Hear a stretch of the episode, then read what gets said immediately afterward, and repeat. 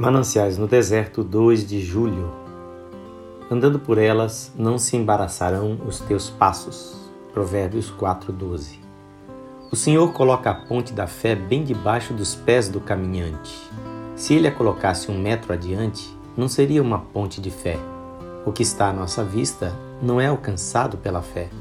Existem em algumas estradas do interior dos Estados Unidos porteiras que se abrem por si. Ali está a porteira, firme e fechada diante do viajante que se aproxima. Se ele parar a certa distância, ela não se abrirá.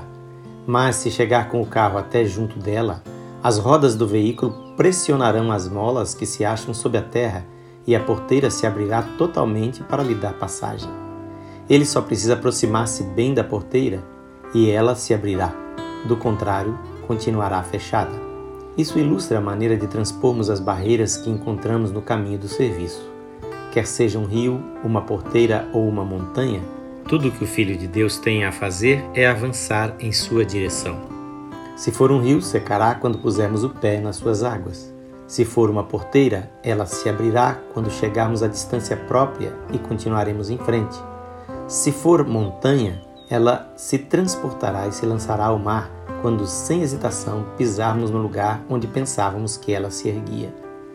Será que nesse momento existe alguma barreira em sua estrada de serviço?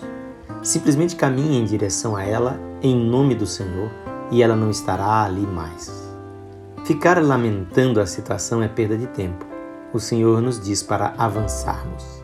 Avancemos então ousadamente, mesmo que seja pela noite, quando mal vemos o caminho. Ele se abrirá enquanto avançamos, como uma trilha da floresta ou um desfiladeiro das montanhas, onde não podemos ver mais do que alguns metros à nossa frente. Prossigamos. Se se fizer necessário, encontraremos a coluna de nuvem e de fogo para nos indicar o caminho através do deserto. Há guias e estalagens ao longo da estrada. Encontraremos roupa, alimento e amigos em cada fase da viagem. E como disse alguém de maneira tão original e própria, não me importo se as coisas não vão muito bem, pois estou indo para o lar celestial.